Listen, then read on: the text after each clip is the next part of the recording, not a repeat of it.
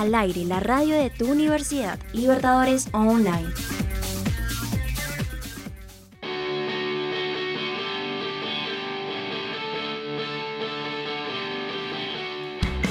Aquí comienza Sentidos Económicos. Un programa de Libertadores Online en alianza a la Federación Nacional de Estudiantes de Economía, FENADECO. Bienvenidos.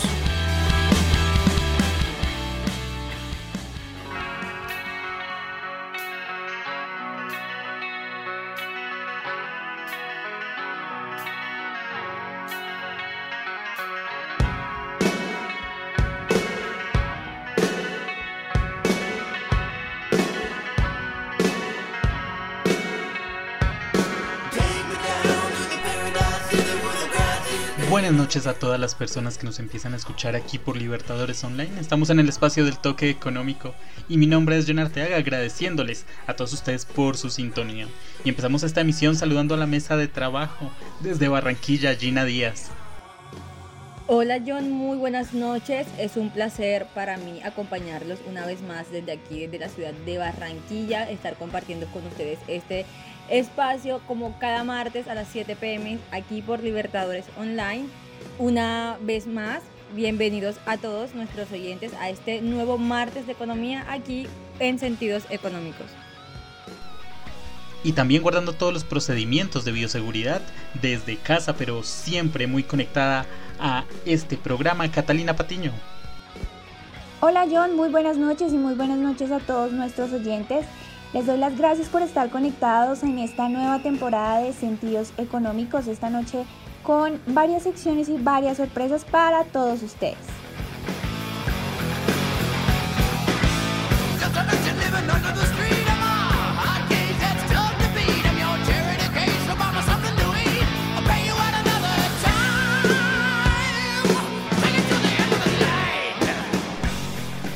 Y en la noche de hoy tenemos que resaltar ese nivel de madurez de las empresas colombianas en la búsqueda de negocios cada vez más sostenibles. Y justamente para hablar de este tema, tenemos como invitado a César Augusto Guevara hablando de sostenibilidad empresarial, al cual estaremos comunicándonos más adelantico con él, porque estamos en Sentidos Económicos, una estrategia de comunicación del conocimiento para el fomento de la ciencia, tecnología e innovación de la Fundación Universitaria Los Libertadores. Así que bienvenidos.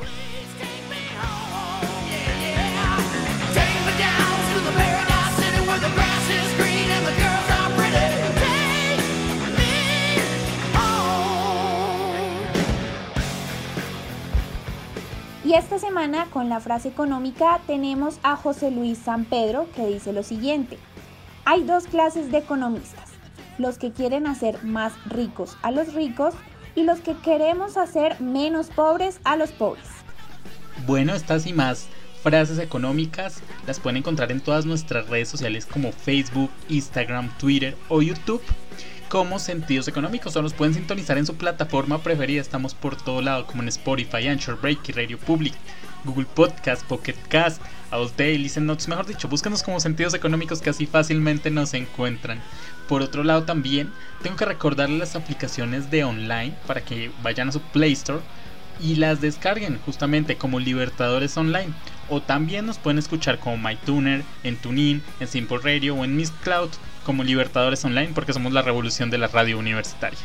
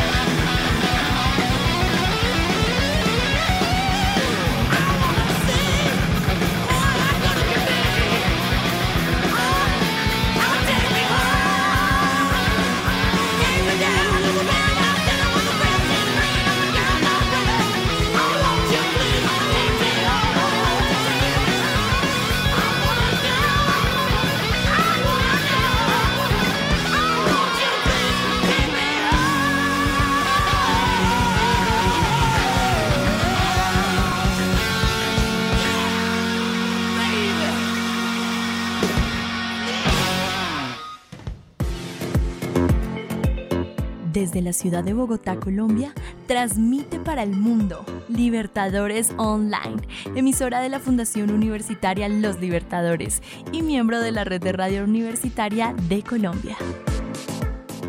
Estás escuchando Sentidos Económicos a través de Libertadores Online.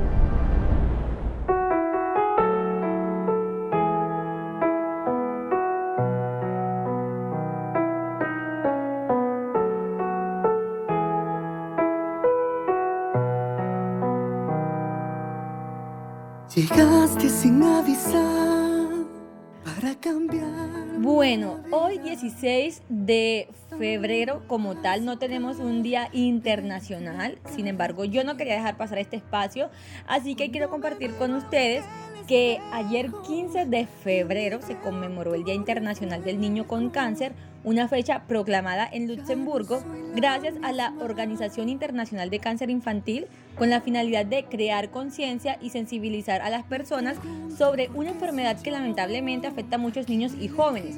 Asimismo, para ayudar a sus familias a que sus hijos tengan un diagnóstico oportuno y el debido tratamiento y esto a su vez les brinde el derecho a la vida. Justamente para hablar de la importancia de este tema, tenemos en el fondo a David de la Rosa. Presenta su primer video No podrás conmigo, una historia basada pues, en la propia protagonista del videoclip. Es una mujer guerrera que día a día lucha con esa enfermedad como lo es el cáncer. A todas las personas que nos escuchan que pueden estar teniendo algún tipo de dificultad, esperamos de todo corazón que salgan victoriosos de esto. Yo seguiré luchando por los míos. Que tú no te pienses que contigo yo no seré nada. Yo seguiré siendo la misma al despertar cada mañana con la misma fuerza y misma ganas de abrazar mi vida. Esta vida mía, solamente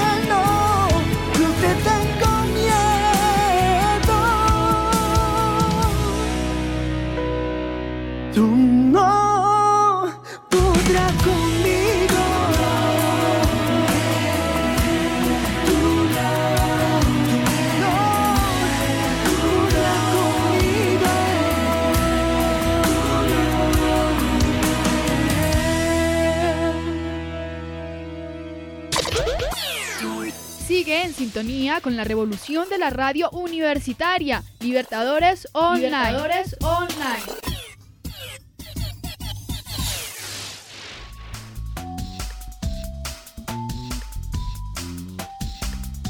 Hablan los expertos. Con sentidos económicos.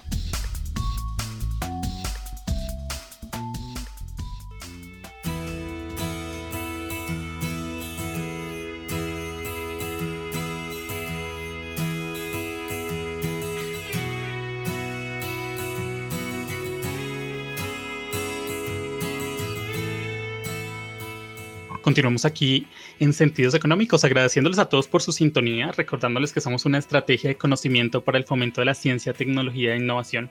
Y bueno, para abrir nuestro tema del día de hoy en esta sección, les contamos que un estudio realizado por The Global Reporting Initiative, donde se recogió la perspectiva de 275 directivos de América Latina para saber qué tan completo es el entendimiento acerca de la sostenibilidad empresarial en diferentes compañías y qué se está haciendo al respecto, se concluyó que Colombia es el séptimo país con mayor cantidad de reportes de sostenibilidad a nivel mundial, lo cual nos deja pues aparentemente muy bien parados, y está en segundo lugar en América Latina.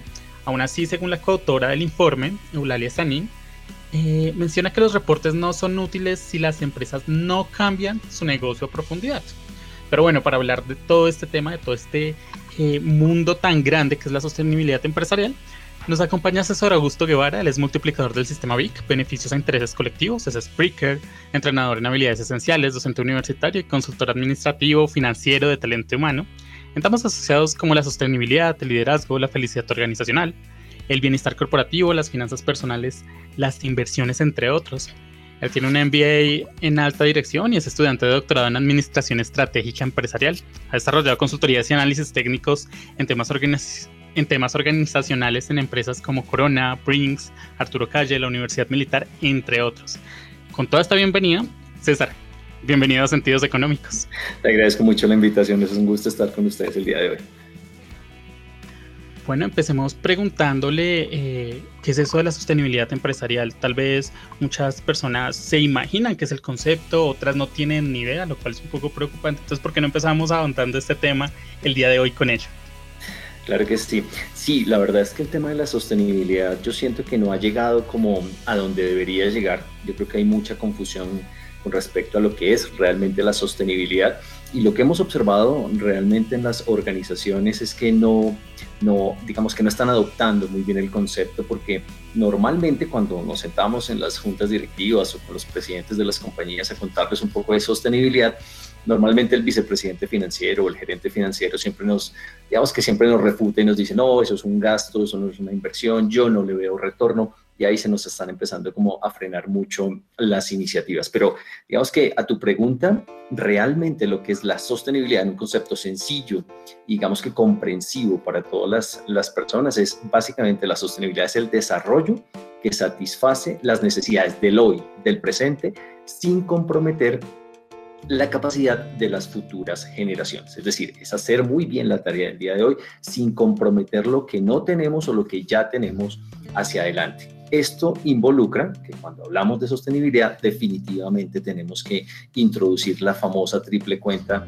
de la sostenibilidad empresarial. Es decir, cuando yo hablo de sostenibilidad estoy o debo mejor garantizar el equilibrio entre el crecimiento económico, es decir, la parte financiera, pero también tengo que involucrar el cuidado del medio ambiente y por supuesto tengo que involucrar el bienestar social. Tengo que preocuparme genuinamente por mis colaboradores, por las personas que están trabajando dentro de mi organización, pero por las comunidades, también por las comunidades que afecto con mi labor. Entonces estamos hablando de que cuando yo como persona o como empresa estoy hablando de sostenibilidad, inmediatamente tengo que asociar tres temas. El tema de la parte financiera, la parte del medio ambiente y la parte del bienestar social de las personas. Cuando hablamos de sostenibilidad, definitivamente tenemos que hablar de esos tres temas. No podemos trabajarlos independientemente porque esa triada, esa triple, esa triple cuenta, al unirse, definitivamente crea empresas sostenibles y que pueden soportar mucho mejor los embates de este mundo un poco volátil y también, digamos que incomprensible que estamos viviendo actualmente. Básicamente, ese es el tema de la sostenibilidad. Bueno, y ya teniendo pues en claro la definición de lo que es la sostenibilidad empresarial, eh, César, ¿qué es lo que hace a una empresa sostenible y qué se debe tener en cuenta al momento de realizar una gestión empresarial sostenible? Vale, esa es una muy buena pregunta. Mira que las empresas desde toda la vida han sido creadas para hacer dinero y eso no está mal. Digamos que Eh, no queremos empresas quebradas, no queremos empresas con números equivocados o con números complicados o con pérdidas. No, queremos empresas que tengan un buen evita, que tengan unas buenas utilidades, que sus flujos de caja, digamos, que estén funcionando muy bien. Estamos hablando de los años 70, Milton Friedman, el capitalismo, en donde se dijo, oiga, el capital es el que mueve el mundo, las empresas que tienen más capital y que se preocupan por crecer, hacer crecer su capital, pues por supuesto son las más eh, aventajadas frente a las demás. Y eso no está mal, digamos que aquí no vamos a satanizar el que las empresas hagan plata, o sea, para nada, eso es importante y hay que hacerlo.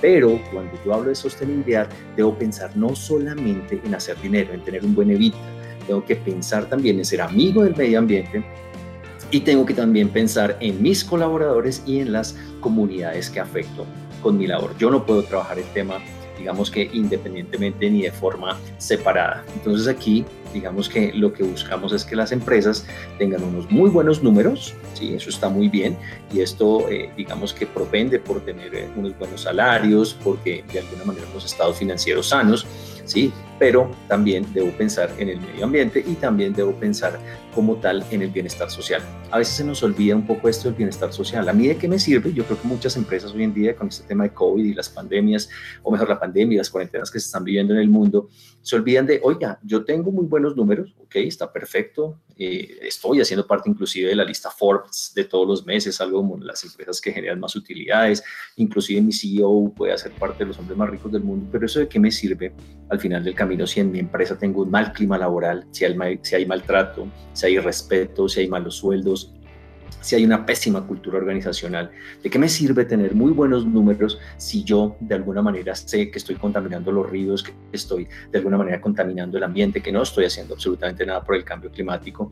Y más aún, ¿de qué me sirve tener muy buenos números si las comunidades en donde yo laboro y se afectan con mi labor, yo no estoy haciendo absolutamente nada? Mucha gente nos puede decir, no, pero es que yo estoy en aquí en Bogotá, en la carrera séptima, con calle 127, sitio, eh, digamos que muy residencial. Ahí que, digamos que, ¿qué afectación puedo llegar a tener en la parte ambiental? La puede tener toda y puede de alguna manera ir mejorando como tal ese tema. Y también la gente nos dice, pero ¿hay qué comunidad estoy afectando con mi labor?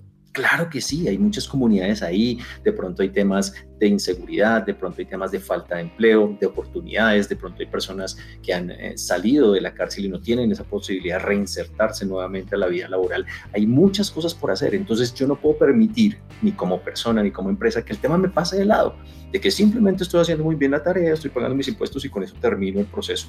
No, yo ya tengo que involucrar las otras dos aristas de la triple cuenta de sostenibilidad empresarial para hacer que mi empresa sea sostenible y se pueda de alguna manera mover, como decimos también en economía, como surfear en este nuevo entorno que de alguna manera estamos viviendo.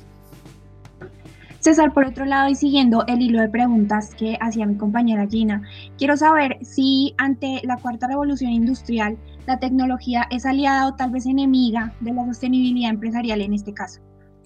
Vale, esa es una muy buena pregunta. Y yo quisiera decirte que en el Foro Económico Mundial del año 2019, exactamente antes de, que iniciara la pandemia, estamos hablando de que entre enero y febrero, digamos que el Foro de Davos se sentó a, dialogar un poco. Recuerden que, hay que seguir al Foro Económico Mundial porque ahí es donde se dan los lineamientos de los grandes líderes hacia dónde se va a mover como tal la humanidad y se habló de tres temas supremamente importantes. El primero, liderazgo consciente. Las empresas, las organizaciones y los países deben propender por un liderazgo consciente.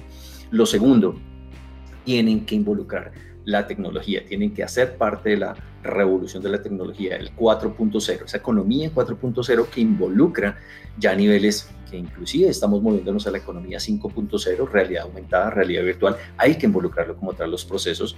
Y lo tercero que se habló en lo cual estuvieron, eh, digamos que los líderes muy de acuerdo es en el tema del upskilling y el reskilling. Ya voy a explicar un poquitito esto, pero retomo sobre los tres pilares que habló el Foro Económico Mundial. Dijo, miren, hay que desarrollar líderes conscientes, es decir, líderes que sean conscientes de sus decisiones, líderes que tomen decisiones, por supuesto, pero que también asuman las consecuencias de las decisiones que se están de alguna manera eh, tomando.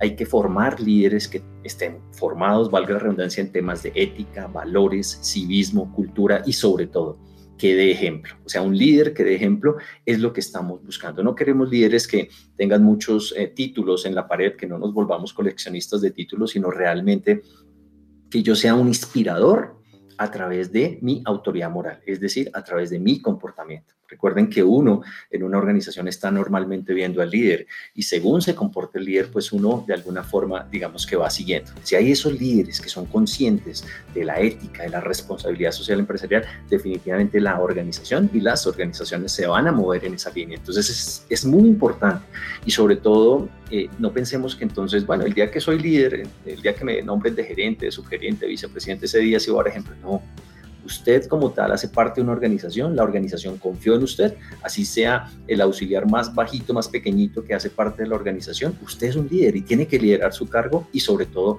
ayudar a que otros lideren. Eso es un, es un tema muy importante, hay que ponerle mucha atención al tema del liderazgo. Esas son habilidades esenciales. Aquí no estamos diciendo, el Foro Económico Mundial no dijo, mire, es que la gente se tiene que formar en esta carrera en esta carrera. No, dijeron, hay que hablar de liderazgo y las organizaciones de los países se tienen que mover en esa línea.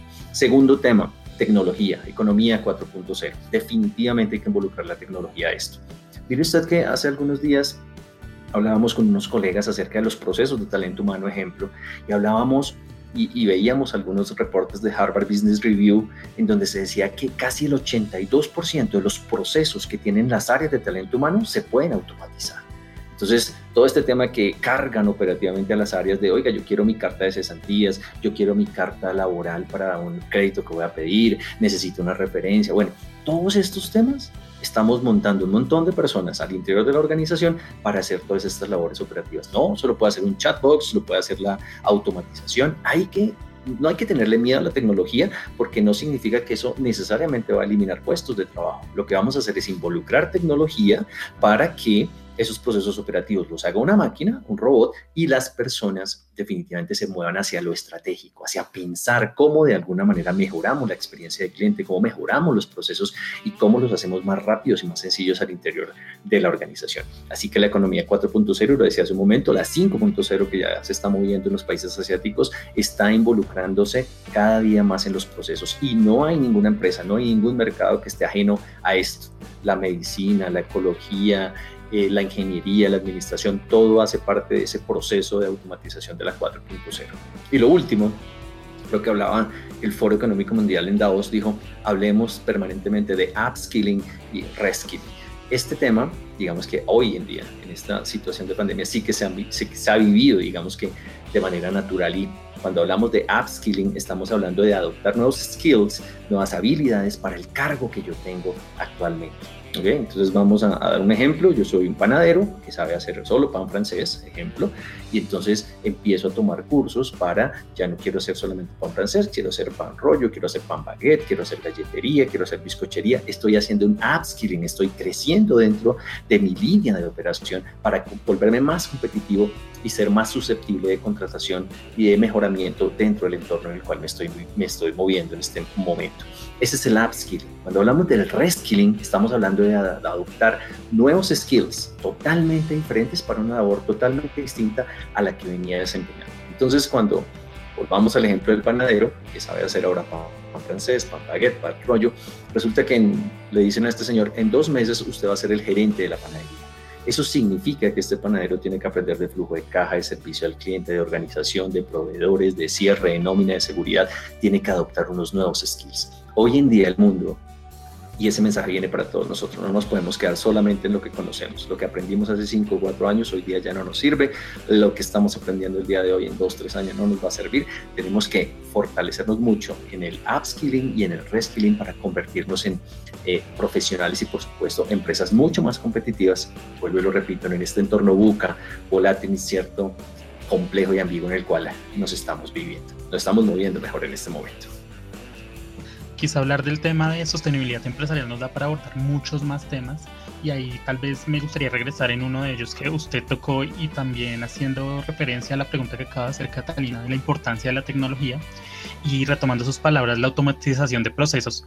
Sin embargo, este, eh, digamos que este proceso que usted bien lo mencionaba, no, pues creemos un robot que pueda realizar determinadas tareas o automaticemos los procesos con un chatbox eh, bueno, entre otras alternativas que nos eh, propone la tecnología, podría presentar algún problema y algunas disyuntivas frente a la empleabilidad.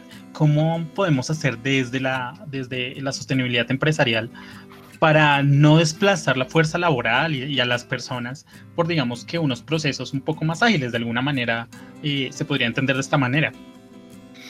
Sí, eso digamos que es el gran miedo que tienen las organizaciones y yo digamos que les recomiendo mucho que a todas las personas, no solamente a los economistas, sino en general cualquier persona del común que quiera, digamos que nutrir sus conocimientos, que se lean un libro que se llama ¿Por qué fracasan los países?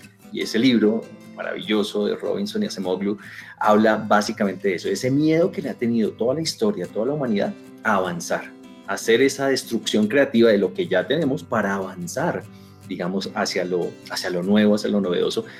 Primeramente porque decimos, oiga, vamos a destruir digamos que una cantidad de empleos importantes porque la automatización, el telar, la máquina a vapor, eso lleva, digamos que toda una cadencia muy interesante, permitió como tal el desarrollo, pero por otro lado, digamos que liquidó una cantidad de procesos hacia el interior de los empleos en los países. Y yo creo que no hay que tenerle miedo como tal a estos avances tecnológicos. ¿sí? Este es un tema que de alguna manera hay que trabajar y hay que hacerlo porque el avance, digamos que la tecnología no se puede detener.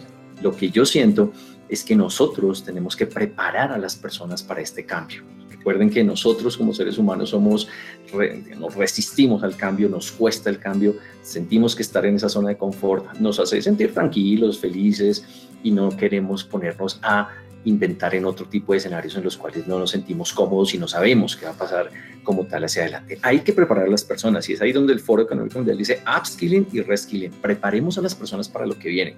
Preparemos, eduquemos, por allá en los años 20, el gerente financiero Henry Ford le decía, oiga, pero ¿para qué gastamos plata en capacitar a esta gente si los capacitamos y se nos van? Y decía Henry Ford, ¿y qué tal que no los capacitemos y se nos queden? Al final del camino terminaron capacitándonos y miren lo que es Ford hoy en día. Claramente, pues Tiene que empezar a mirar cómo de alguna manera compite con empresas como Tesla, que ya su valor de capitalización está por encima de las 10 ensambladores más grandes del mundo. Entonces la historia nos cambió. Pero vuelvo a tu pregunta, no hay que tenerle miedo a esto, hay que preparar a la gente y yo siento que uno como profesional debe volverse más estratégico. Uno no debe pensar tan operativo. Está muy bien estudiar en la universidad, pero hoy en día a uno cuando le hacen una entrevista de trabajo no le están preguntando, oiga, dígame las notas que usted sacó en X o de material. Le están diciendo qué habilidades tiene usted para ofrecerle a esta organización. ¿Cómo le va a agregar valor usted a esta organización? Es muy diferente que yo llegue a una entrevista de trabajo y diga, ah, ok, yo soy economista, tengo una especialización, tengo un MBA, ah, bueno, lo felicito, muy bien. Y bueno, ¿cuáles son sus habilidades? ¿Usted qué sabe hacer? Oh, mire, lo que pasa es que yo sé manejar Power BI, lo que pasa es que yo desarrollé este software que de alguna manera permite disminuir o limitar los costos o aparatar los costos de la organización en un 25%. Mire usted que crea un chatbox que permite de alguna manera disminuirle la carga operativa como tal a esta área para X o Y cosa. Esos son temas diferentes. Nosotros tenemos que llenarnos de habilidades, no volvernos coleccionistas de títulos. Entonces, claramente va a haber un impacto sobre tal, como tal sobre los empleos, pero se van a crear nuevos empleos. Y eso significa que yo como profesional me debo volver más estratégico. Yo siempre le digo a las organizaciones en las cuales he tenido la oportunidad de hacer consultoría, sobre todo a veces en, en áreas de talento humano, que talento humano se volvió el área donde se paga la nómina, donde se hace la fiesta de fin de año y donde se hacen por ahí uno que otro evento. Y eso no debe funcionar así. Talento humano es el área más importante de la organización. Es donde está la gente, donde está de alguna manera moviéndose el talento humano. Yo tengo que hacer muy buen eh, muy buena captación de, de, recursos de talento humano, fidelizarlo, enamorarlo, mantenerlo. Hoy día con millennials y con centennials yo tengo que generarles propósito para que se me quieran quedar dentro de la organización. Pero entonces, si yo como talento humano me muevo en eso de siempre, pues a mí siempre van a tener segundiado, es más importante la parte financiera, la parte jurídica que el área de talento humano. Y yo siempre le digo a los gerentes de talento humano, hágase estratégico no lleve el mismo indicador de siempre, mire, es que la fiesta de fin de año salió así, mire que contratamos, no, lleve información que realmente lo vuelva usted estratégico, tipo temas, mire, eh, la misión de la empresa es tal y yo desde talento humano disminuí los costos de la organización eh, desde talento humano en tanto le estoy pegando a la visión desde tal modelo. Ese tipo de cosas hace que sea interesante talento humano para la organización. Y normalmente le digo a los gerentes de talento humano y a los presidentes de la compañía, mire, cuando usted se va a junta directiva, normalmente se lleva al financiero. Yo soy financiero y acompañaba normalmente al presidente en este tipo de cosas. Y uno siempre termina hablando de finanzas, pero hay momentos en los cuales, en los cuales uno termina hablando de gente. Oiga, yo que este gerente que eh, de pronto ascenderlo, incrementarle el salario, a este toca despedirlo porque se está maltratando a la gente. Uno siempre termina hablando de gente y ahí es donde se necesita el de talento humano diciendo, oiga, sí, a este hay que formarlo, a este hay que hacerle un plan individual de desarrollo, este definitivamente ya tiene tarjeta amarilla, saquémosle la tarjeta roja porque se tiene que ir de la organización. Entonces miren ustedes que no hay que tenerle miedo al cambio, hay que preparar a la gente y sobre todo yo como persona, yo como profesional debo tener esa autorresponsabilidad de volverme estratégico cada día más. Estamos aquí en Sentidos Económicos, César. Vamos a una pequeña pausa y ya regresamos.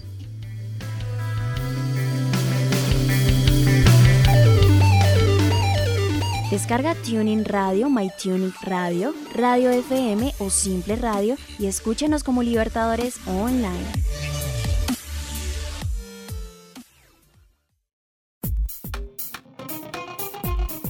Encuéntranos en nuestras redes sociales Facebook, Twitter e Instagram como Sentidos Económicos.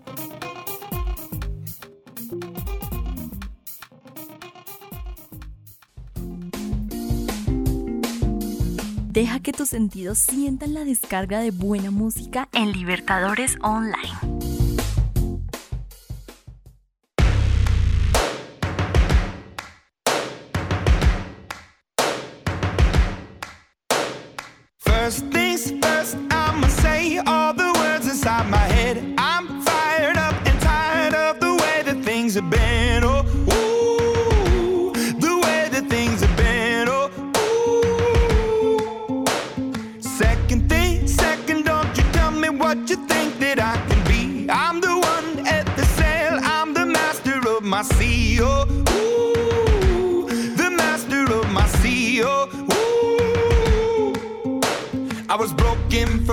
bridge, taking my soak into the masses, writing my poems for the few that look at me, took to me, shook at me, feeling me, singing from heartache, from the pain, taking my message from the veins, speaking my lesson from the brain, seeing the beauty through the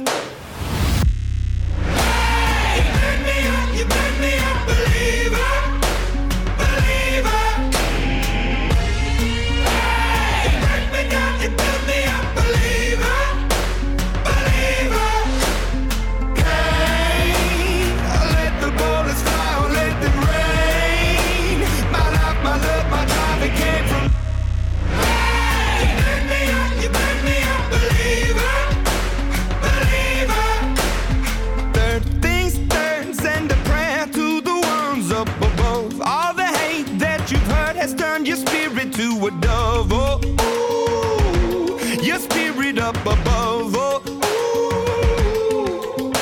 I was choking in the crowd, building my rain up in the cloud, falling like ashes to the ground, hoping my feelings they would drown, but they never did, ever lived, ebbing and flowing, inhibited, limited till it broke open.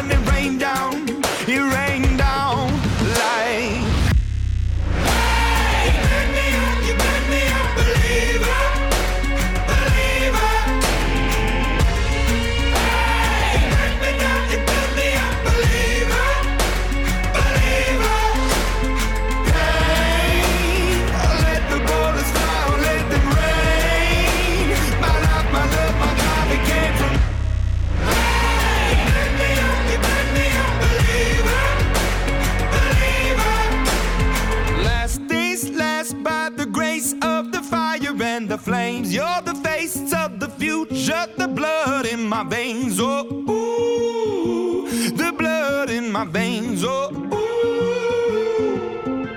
But they never did, ever lived, ebbing and flowing, inhibited, limited, till it broke up when it rained down. It rained down like.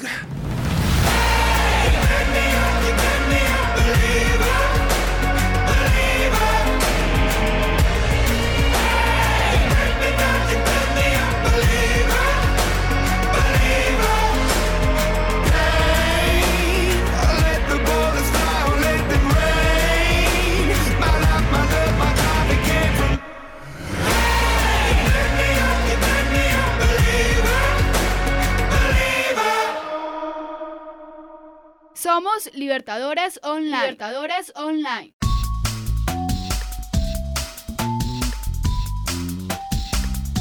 Hablan los expertos. Con sentidos económicos.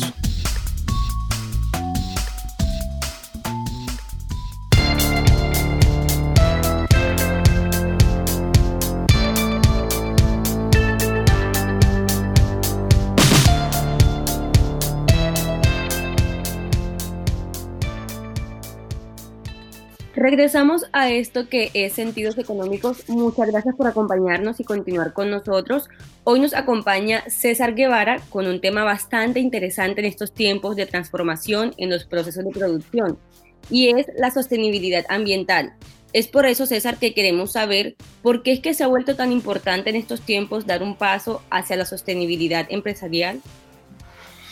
Bueno, Gina, pues esta es una muy buena pregunta y la voy a apalancar con lo que acaba de pasar en Estados Unidos. Llegó Joe Biden, como todos sabemos, y Joe Biden tiene una forma de ver la vida, el negocio y por supuesto la economía desde otro ángulo. Acabo de firmar nuevamente la inclusión de Estados Unidos al, Acuerdo de París, lo cual involucra que él está pensando en que hay que cuidar el planeta, en que hay que preocuparse por todo este tema del cambio climático. Entonces, definitivamente hay mucho de liderazgo. Miren que si ustedes de alguna manera eh, los que, las personas que nos están escuchando eh, son líderes de organizaciones, recuerden que nosotros tenemos una responsabilidad de dejar un poquito mejor el mundo y la humanidad de lo que lo encontramos, ¿no? No dejarla peor, es dejarla un poco mejor. Por eso, el, digamos que el ecosistema B, el B Corp, que son las empresas eh, B que definitivamente ya involucraron digamos que este proceso de la triple cuenta de sostenibilidad empresarial dentro de sus organizaciones están considerándose cada día mejor para, digamos, no ser las mejores empresas del mundo, sino las mejores empresas para el mundo. ¿okay? Entonces ahí es donde el tema BIC, lo decías al principio, el beneficio de interés colectivo y todo el B Corp, pues hace sentido a que debemos cambiar como tal la forma en que estamos haciendo negocios, nuestro modelo de negocios y la forma en que estamos trabajando para aportar valor. Entonces, digamos que en ese sentido, uno, uno digamos que entendería que los líderes tienen que conectarse como tal con este concepto.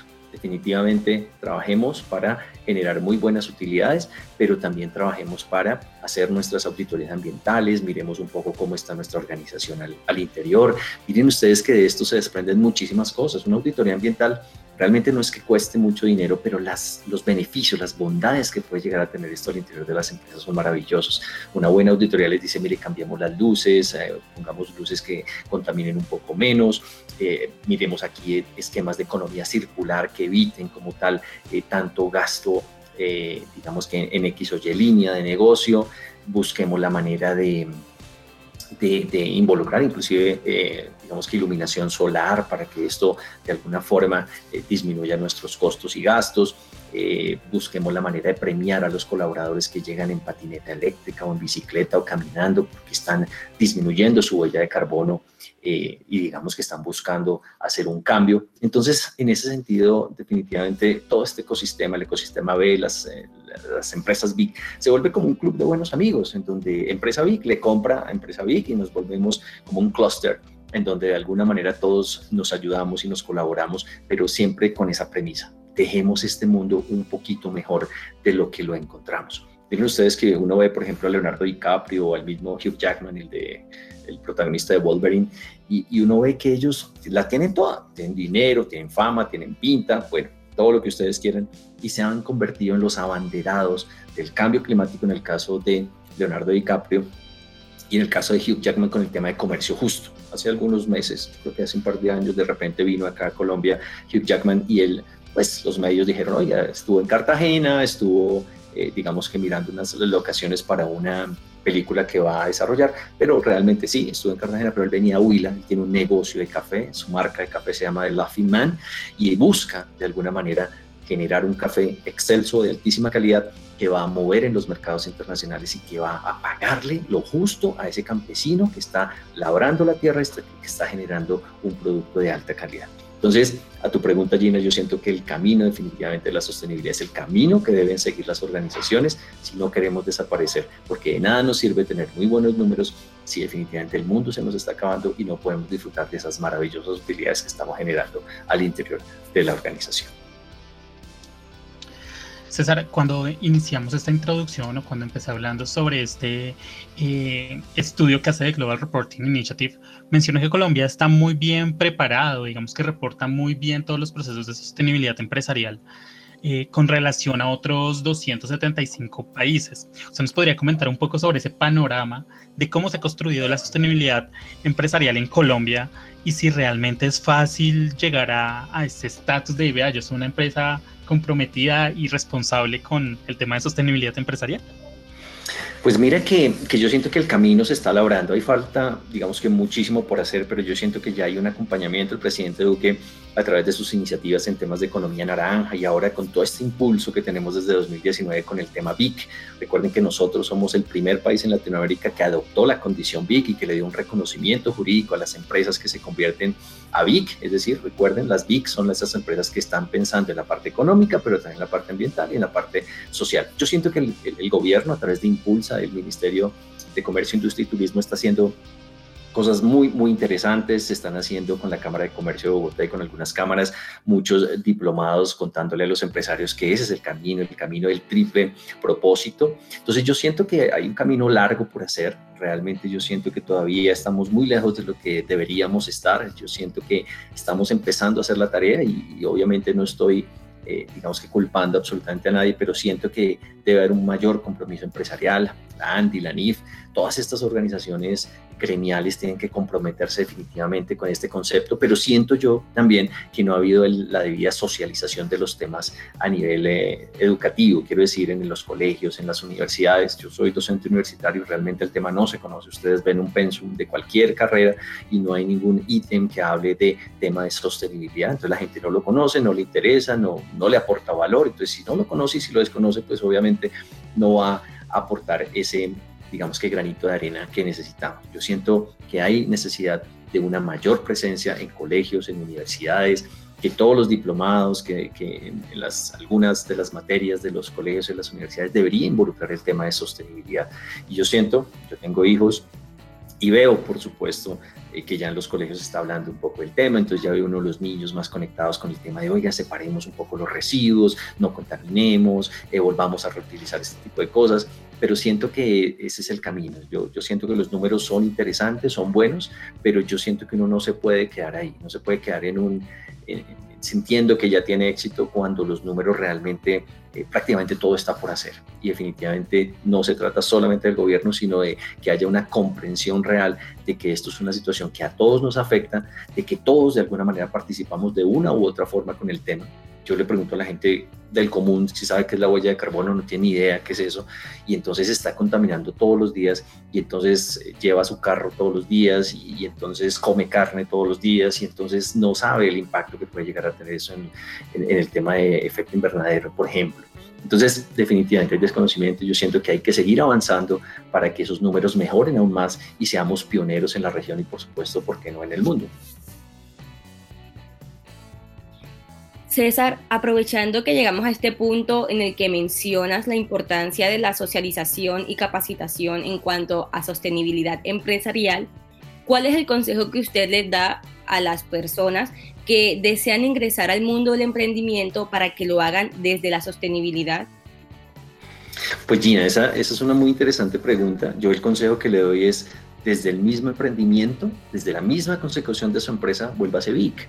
Ya las empresas están haciendo VIC, es decir, yo siento que desde la Cámara de Comercio, cuando le están a uno eh, generando los documentos para convertirse en una empresa ya oficial, vía una limitada, una SA una SAS, ya desde ahí debe haber, digamos que un conocimiento de, oiga, ¿y usted por qué no involucra estos, estas cinco dimensiones del modelo VIC dentro de su propósito empresarial? Entonces, ¿por qué no involucra el tema ya vemos que el tema financiero lo tiene organizado, ¿por qué no involucramos el tema ambiental y por qué no involucramos como tal el tema social? Y mire que hay estos aliados que de alguna manera le pueden ayudar en este proceso. Hay empresas que están haciendo BIC, lo cual es maravilloso porque ya nacen con esa triple eh, cuenta de sostenibilidad empresarial dentro de su corazón, dentro de su ADN.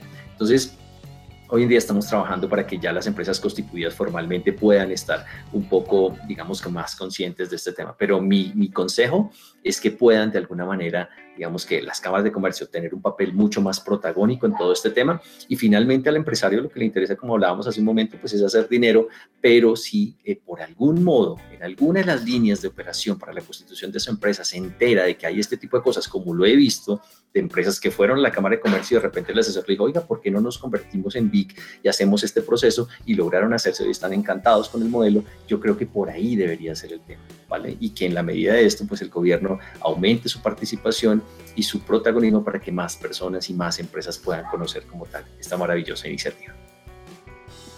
César, por otro lado y cambiando un poco el rumbo de las preguntas, quisiera saber algo sobre el marketing sostenible. Y es que también las empresas tienen que tener en cuenta que si quieren desarrollar algún tipo em, pues de economía sostenible eh, dentro de su empresa, tienen que tener en cuenta cómo van a crear aquellos mensajes para la sociedad. Y sobre esto es que según las estadísticas muchos consumidores no creen en los mensajes de publicidad social de las marcas. Obviamente de pronto creen que solamente lo hacen por eh, algún tipo de descuento social o de estar como pendientes del medio ambiente, pero no lo hacen realmente. Usted como experto, ¿cuál cree que sería la solución para cambiar esta realidad? Sí, Catalina, tristemente muchas empresas han aprovechado del consumidor. Yo creo que lo que hay que volvernos un poquito, digamos, un paso antes es que tenemos que hablar de un consumidor responsable, ¿no? Hoy en día, cada uno de nosotros se está preocupando un poco más de qué consume, en qué momento lo consume y a quién se lo compra. Ya no me interesa tanto el tema de solamente calidad y precio, ya me interesa saber si esa empresa es sostenible, si esa empresa paga bien, si esa empresa no está involucrada por ahí en escándalos y demás. Pero digamos que eso hay que aprovechar. Hoy hay un consumidor que se preocupa mucho más y es más consciente como tal de sus niveles de compra. Ahora bien, muchas empresas han utilizado el famoso greenwashing. Yo creo que de repente muchos de los oyentes lo habrán escuchado nombrar. Y ese lavado verde es simplemente, ah, ok, yo digo que cambien esto, que ahora ya no contamino, que estoy haciendo esto, que ya utilizo es X o Y materiales para no contaminar. Y resulta que gano una cantidad de adeptos y realmente no lo estoy haciendo bien, no lo estoy, no estoy diciendo la verdad, me estoy ganando esa reputación para poder vender más, pero al final no lo estoy haciendo bien. Entonces, yo siento que en ese sentido, finalmente el consumidor no perdona. Hay un momento en el cual toda esta estantería se cae, esa mentira finalmente va a salir a la luz. Empresas grandes e importantes en el mundo han caído tristemente en ese tipo de situaciones y realmente el consumidor no perdona. El consumidor ya no está olvidando y prácticamente beta como tal ese tipo de marcas. Entonces, tristemente esto le ha hecho mucho daño realmente a este entorno de sostenibilidad, pero yo siento que hay empresas que también lo están haciendo muy bien. Hoy en día en Colombia, por ejemplo, Alpina es la empresa big más grande que hay, es como el referente. Y si antes yo le compraba Alpina porque me gustaban sus productos, ahora entendiendo que se involucró con el modelaje big, pues digo, hoy le voy a comprar mucho más porque me interesa apoyar esta organización. En el ecosistema B, la empresa más reconocida en Colombia, que es, es, empresa B, es la Crepes and Waffles. Entonces yo creo que todos hemos comido allá, nos encanta y sabemos toda esa, digamos que toda esa condición social que de alguna forma están generando para, como tal para sus colaboradores. Entonces yo siento que, definitivamente, a pesar de que hay marcas y hay, digamos que un marketing que le ha hecho mucho daño a eso y se ha aprovechado de eso, yo siento que no hay que perder como tal ese esquema. Es decir, hay que seguir eh, apalancándonos en ese tipo de situaciones. yo estoy haciendo la tarea, mi organización está haciendo la tarea desde este ángulo y sigo creyendo en que mi consumidor va a ser fiel y va a responder a esa publicidad que yo de alguna manera estoy haciendo. Yo, yo creo que no hay mejor publicidad que decir la verdad. Y cuando uno dice la verdad y actúa en consecuencia bajo esa ética empresarial que involucra todo este modelo de sostenibilidad, finalmente eso se va a traducir en números, en ventas, en ingresos y vamos a hacer la tarea muy bien. Mire usted que hay una empresa aquí en Colombia que se llama The Huger Island, la isla del abrazador, y es muy bonito, es una empresa big, que lo que hace son eh, unos muñequitos con unos brazos muy largos que son abrazadores, entonces es un muñeco que abraza, básicamente es eso. Pero lo bonito de esto es que las que lo hacen, las señoras que lo hacen son personas, son señoras que viven en las comunas de Medellín, y hoy en día es maravilloso ver que ellas decían, oiga, yo antes trabajaba en este tema de, de, de ser costurera y me pagaban 30 mil pesos el día y pues mire, tengo que mantener ocho niños, una casa. Y hoy en día bajo este modelo, pues básicamente estas personas ya se están ganando 2 millones, 3 millones de pesos dependiendo de la temporada haciendo estos muñequitos y haciendo, digamos que la tarea muy bien, lo cual significa que eso se traduce en que tienen mejores condiciones de vida, la empresa gana dinero, la empresa es reconocida, pero le estamos pagando a estas costureras lo justo, lo correcto y con eso pueden llevar a sus hijos a estudiar, hay algunas que ya les están inclusive pagando universidad, pueden lograr sus sueños, entonces la tarea sí se puede hacer bien. Cuando yo como empresario hago la tarea bien, soy ético, soy correcto y me preocupo, no solamente en hacer dinero, sino realmente en otras condiciones, realmente mi consumidor lo va a ver, lo va a entender y me va a comprar. Y eso me va a generar mayor revenue y me va a ayudar a que mis ingresos sean sostenibles y que yo siga creciendo y vea la gente, que yo puedo ayudar a la gente, le, pago bien a las personas, pero también hago dinero y también estoy ayudando a medio ambiente que sea un poquito mejor. Entonces, en ese sentido, debemos seguir pensando que la mejor publicidad es decir la verdad y hacer las cosas de una manera correcta y honesta. César, lastimosamente ya el tiempo se nos empieza a agotar sabiendo que este tema tal vez nos puede llevar mucho, mucho más tiempo y por eso es que queremos darle como una eh, invitación a una próxima emisión. Pero antes de cerrar, nos gusta cerrar con un pequeño reto para nuestros invitados que consiste, que consiste en que le mencionamos una o un grupo de palabras y usted nos responde con lo primero que se le venga a la cabeza. ¿Está de acuerdo? Totalmente de acuerdo y gracias por la invitación. Yo encantado de volver a Sentidos Económicos. Bueno, empezamos con Catalina. Disculpenme, casi que no puedo abrir el micrófono. Esto pasa siempre desde la virtualidad. Llevamos, no sé, tal vez 10 meses con ello, pero todavía sigue ocurriendo, es normal. Ok. Bueno, comencemos con economía sostenible. Eh, avance. Liderazgo consciente. Eh, corazón. Transformación. Eh, logro. Medio ambiente. La vida. Tecnología. Ir más allá. Equilibrio. Mm, equilibrio. Tranquilidad. Sostenibilidad. Hacerlo bien. COVID-19. Reto. Y por último, optimización. Optimización. Resultado. Y con esto ahora sí le damos las gracias y de nuevo eh, lo invitamos a que, o más bien le recordamos que tiene las puertas abiertas aquí a Sentidos Económicos y a la Fundación Universitaria de los Libertadores para seguir hablando de estos temas y de cualquier otro que nos guste eh, compartir. Muchas gracias, te agradezco muchísimo a ti, a Gina, a Catalina. Ha sido un espacio muy interesante de conversación y como les decía, yo encantado de volver y aportar valor. Muchas gracias por la invitación. Nos acompañó César Augusto Guevara aquí en Sentidos Económicos. Por ahora no se despeguen, ya regresamos.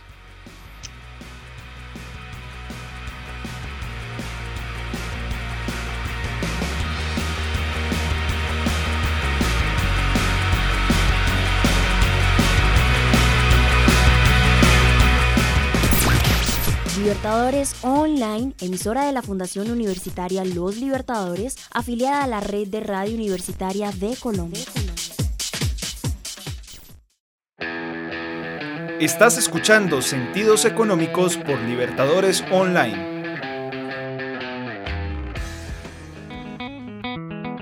Deja que tus sentidos vibren con la música de Libertadores Online.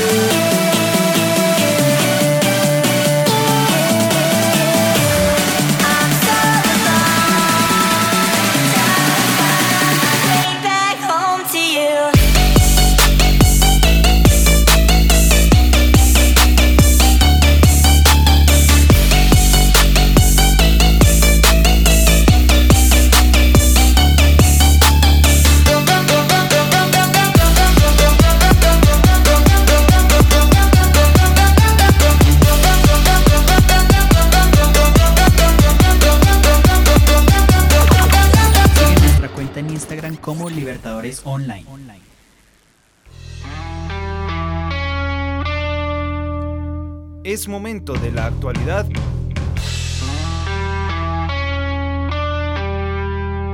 con sentidos económicos.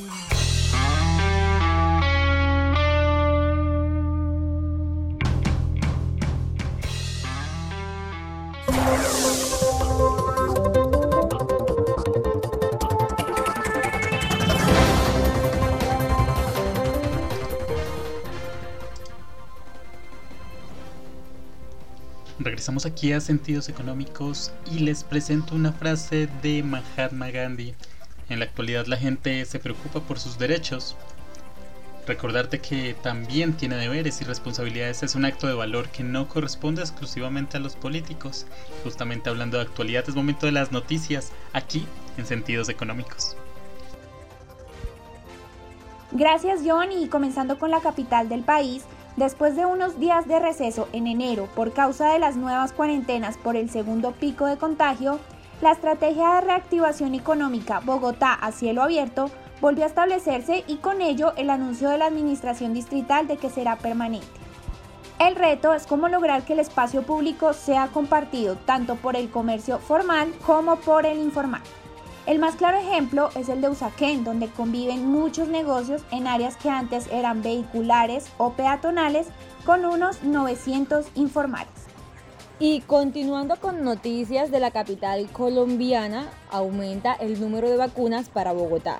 Serían en total 12.562 dosis que iniciarían ejecución el próximo 20 de febrero, tal y como se había anunciado. La selección de las primeras personas que serán vacunadas contra el nuevo coronavirus se hará entre el personal de salud que se encuentra en la primera línea de atención de pacientes COVID y que asciende a más de 77.231 personas, entre profesionales de la salud y quienes trabajan con vigilancia, aseo, camilleros, despachos de farmacias, etc. Los hospitales por los que arrancará la vacunación el próximo fin de semana son el Simón Bolívar, Mederi, Santa Fe, Kennedy, Instituto de Cancerología, Santa Clara y en el Hospital Central de la Policía Nacional. Y en Noticias de la Costa Caribe denuncian la quema de árboles en la popa de Cartagena. El Establecimiento Público Ambiental o EPA de Cartagena denunció que la quema indiscriminada de árboles en el sector de la popa, lo que afecta a una zona donde en diciembre del 2020 se sembraron nuevos árboles, Javier Bello, director del organismo, visitó el lugar con personal técnico de la entidad y pudo constatar que muchos árboles fueron quemados y otros arrancados. Con esta acción criminal no solo se afecta el proceso de siembra y recuperación ambiental del cerro, que se puso en riesgo la seguridad de algunos habitantes de la zona.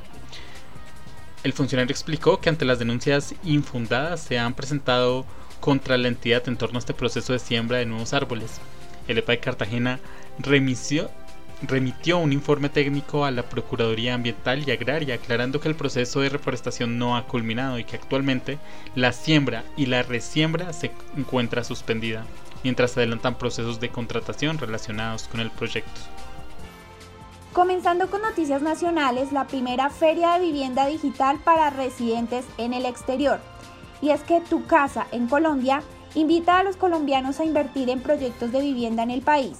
Y esto porque durante los últimos meses los colombianos residentes en el exterior se convirtieron en una parte fundamental de la economía nacional, ya que solo en el segundo semestre del 2020 y según cifras del Banco de la República, las remesas enviadas desde otros territorios ascendieron a más de 1.800 millones de dólares.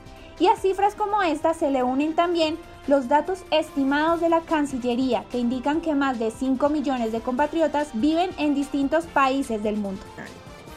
Y en otras noticias nacionales, en Ibagué se implementó una estrategia de apoyo para el regreso a clases virtuales de estudiantes de colegios públicos con dificultades de acceso a Internet o en condiciones de vulnerabilidad. Se trata de la reactivación de más de 18.000 SIM cards con 500 megas de navegación acceso a la plataforma de Microsoft Teams, redes sociales como Facebook, WhatsApp ilimitados y a plataformas de consulta. Para acceder a este beneficio, los interesados deben demostrar no contar con conectividad o acceso a Internet. En primer lugar, los padres de familia o acudientes deben presentar en la institución educativa pública la necesidad de conectividad. El colegio prioriza las peticiones y el padre o acudiente del alumno deberá acercarse al colegio a reclamar la SIM entre el 15 y el 17 de febrero, es decir, entre ayer y mañana. Si el acudiente no puede, debe hacerlo un adulto con la copia de identificación del menor de edad. Y en noticias internacionales, López Obrador avanza con su plan energético y lo convierte en una batalla ideológica. El gobierno de Andrés Manuel López Obrador está decidido a emprender una reforma energética que privilegia a la Comisión Federal de Electricidad, una empresa del Estado, y aplasta la práctica de la iniciativa privada poniendo en riesgo la inversión extranjera. La revisión del modelo que esta semana la revisión del modelo que eh, la semana pasada recibió el visto bueno de la Comisión del Presupuesto de la Cámara de Diputados ha despertado duras críticas de organizaciones empresariales y de la oposición. Las cámaras de comercio de España y de Estados Unidos rechazan la iniciativa y compañías como la Hidrola ya han descartado nuevas inversiones en México. Finalizamos esta sección de Ronda Flash con noticias internacionales. Resulta que Rusia dice que está dispuesta a romper relaciones con la Unión Europea. El ministro de Asuntos Exteriores de Rusia afirmó que Moscú está dispuesta a romper cualquier tipo de relación con la Unión Europea si ésta adopta sanciones que supongan una amenaza para la economía del país. Las declaraciones se dan después de la controvertida visita la semana pasada a Moscú del alto representante para la política exterior de la Unión Europea, Joseph Borrell, durante la cual Moscú expulsó a tres diplomáticos europeos por participar supuestamente en manifestaciones opositoras. Y por ahora esto es todo aquí en la actualidad de sentidos económicos, pero si usted quiere mantenerse informado, no olvide seguirnos en nuestras redes sociales, búsquenos como sentidos económicos en todo lugar.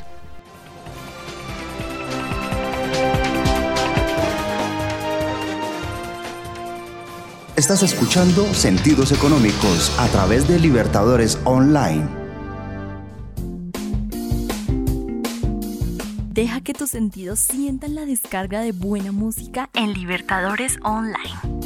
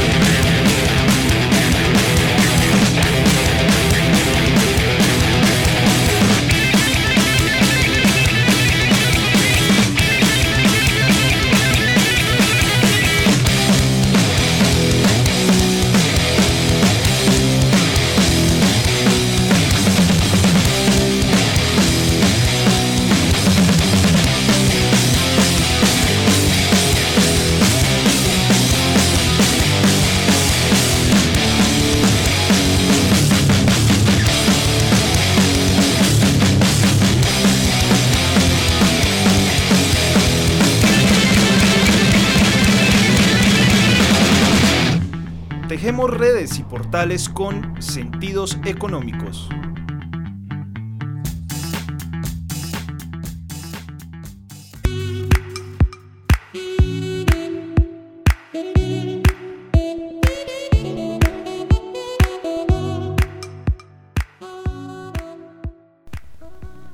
Regresamos aquí a Sentidos Económicos y hoy les tenemos un portal recomendado donde van a encontrar 10 libros de economía en PDF para leer gratis bastante recomendados. ¿Les interesan esos temas de economía? Pues vamos a compartir con ustedes estos 10 libros de economía gratis que les ayudarán a entender mejor esa fascinante ciencia. Una de las ciencias pues más atrayentes indudablemente es la economía, dado que estudia los recursos de creación de riqueza y producción, distribución de bienes y servicios para satisfacer todas las necesidades. Es una ciencia compleja con muchísimas teorías, puntos de vista y caminos a seguir. Si están estudiando alguna carrera relacionada a la economía o trabajan en el área o simplemente les interesa el tema, de seguro estas lecturas en PDF les servirán. Lo bueno de este portal, que ya se los vamos a mencionar, es que eh, les permite descargar totalmente gratis y sin problemas con derechos de autor estos libros y son perfectos para leer online o descargar en el PC, en el teléfono móvil, en la tablet, en Kindle o en los dispositivos que ustedes deseen leerlos. Dentro de estos libros van a encontrar Macroeconomía, Teoría y Políticas de José de Gregorio, también van a encontrar Principios de Economía de Gregory Mankiw, van a encontrar el Diccionario de Economía, 50 cosas que hay que saber sobre economía, Introducción a la Microeconomía, hay otro libro que es para entender la economía política, Finanzas Públicas en la Práctica, Economía para no economistas, Economía Social del Mercado, o el libro Fundamentos de Economía. Como les mencionaba hace un momento, todos están en PDF y son totalmente gratis. Y el portal que los está promocionando, que más bien los está permitiendo su descarga, es elestudiantedigital.com. Les repetimos, elestudiantedigital.com. Allí entran a la sección libros, economía, PDF gratis, la van a encontrar. Y de nuevo es nuestro recomendado aquí en sentidos económicos.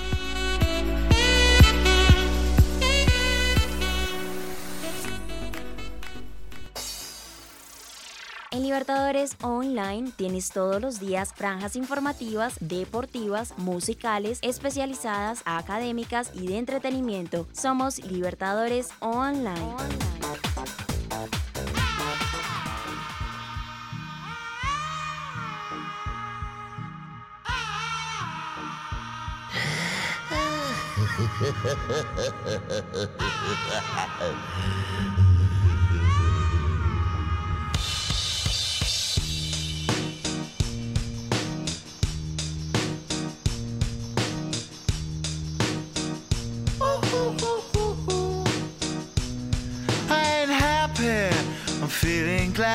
sunshine in a bag. I'm useless, but not for long. The future is coming on. I ain't happy.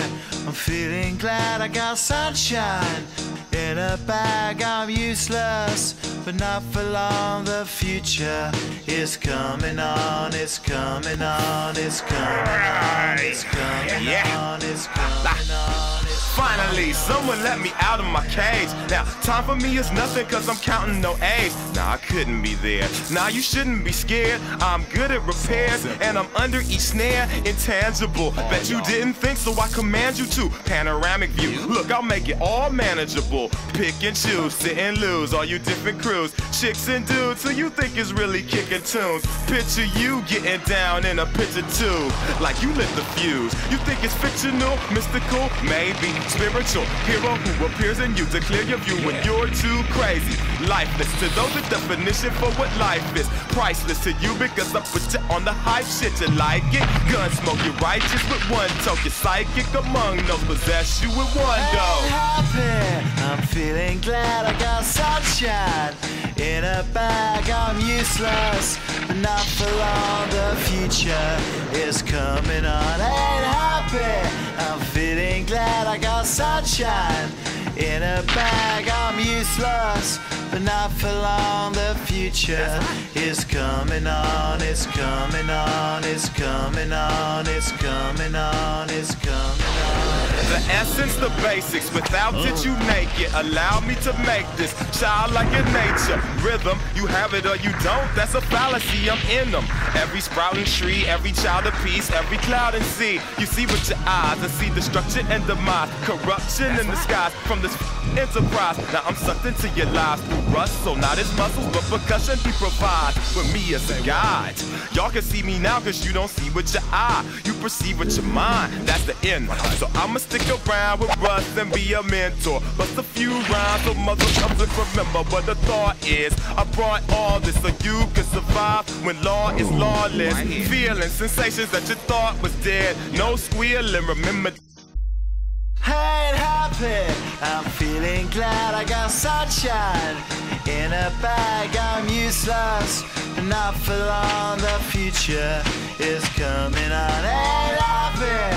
I'm feeling glad I got sunshine in a bag. I'm useless, but not for long. My future is coming on. It's coming on. It's coming on. It's coming on. It's coming on. My future is coming on. It's coming on. It's coming on. My future is coming on. It's coming on. It's coming on. My future.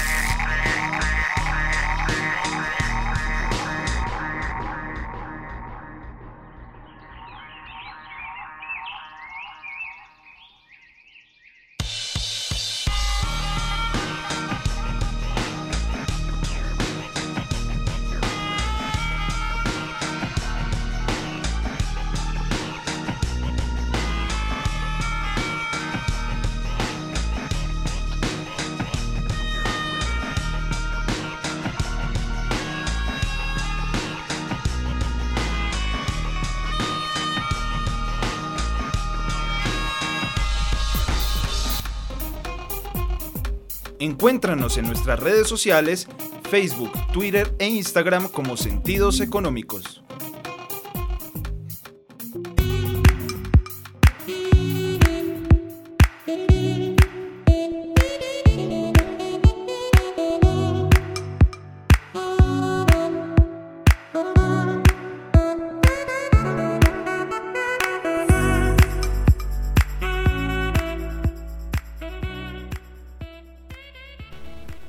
Llegamos al final de esta misión de Sentidos Económicos, recordándoles que nos pueden escuchar todos los martes a las 7 de la noche o en cualquiera de las plataformas que ustedes escojan, Spotify, Anchor, Breaker, Radio Public, Google Podcast, Pocket Cast, Tail, Listen Notes, como Sentidos Económicos. Mi nombre es John Arteaga y no me queda más que dar las gracias a ustedes por permanecer aquí en sintonía por Libertadores Online, recordándoles que compartir y expresar sus opiniones es vivir con sentidos económicos.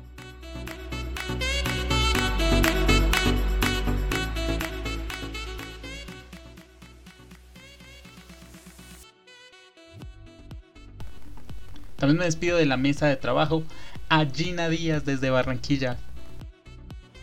Y a esta hora me despido desde la cálida tierra de Barranquilla, no sin antes agradecerle a todos nuestros oyentes por sintonizarnos por Libertadores Online, agradecerle a nuestro equipo de trabajo por hacer esto posible con todo esto de la nueva modalidad de la virtualidad. Y por supuesto, por último, pero no menos importante, agradecerle al director de Libertadores Online, Eddie Vanegas, por su compromiso, entrega y disposición siempre para que todos juntos podamos llevarles a ustedes toda la información de los últimos acontecimientos nacionales e internacionales. Sin más, me despido, yo soy Gina Díaz y nos escuchamos en una próxima emisión. Chao, chao. Catalina, también muchas gracias por estar aquí en Sentidos Económicos. Gracias John y también le damos gracias a la Facultad de Ciencias Económicas, Administrativas y Contables, a la Facultad de Ciencias de la Comunicación y a la Dirección de Investigaciones de la Fundación Universitaria Los Libertadores. Agradezco a todos nuestros oyentes por haber estado conectados con nosotros. Mi nombre es Catalina Patiño, les deseo una feliz semana para todos. Hasta la próxima. Estamos en la temporada 19 de Sentidos Económicos, nueve años incentivando la investigación y somos una estrategia de comunicación del conocimiento para el fomento de la ciencia, tecnología e innovación de la Fundación Universitaria Los Libertadores. Hasta pronto.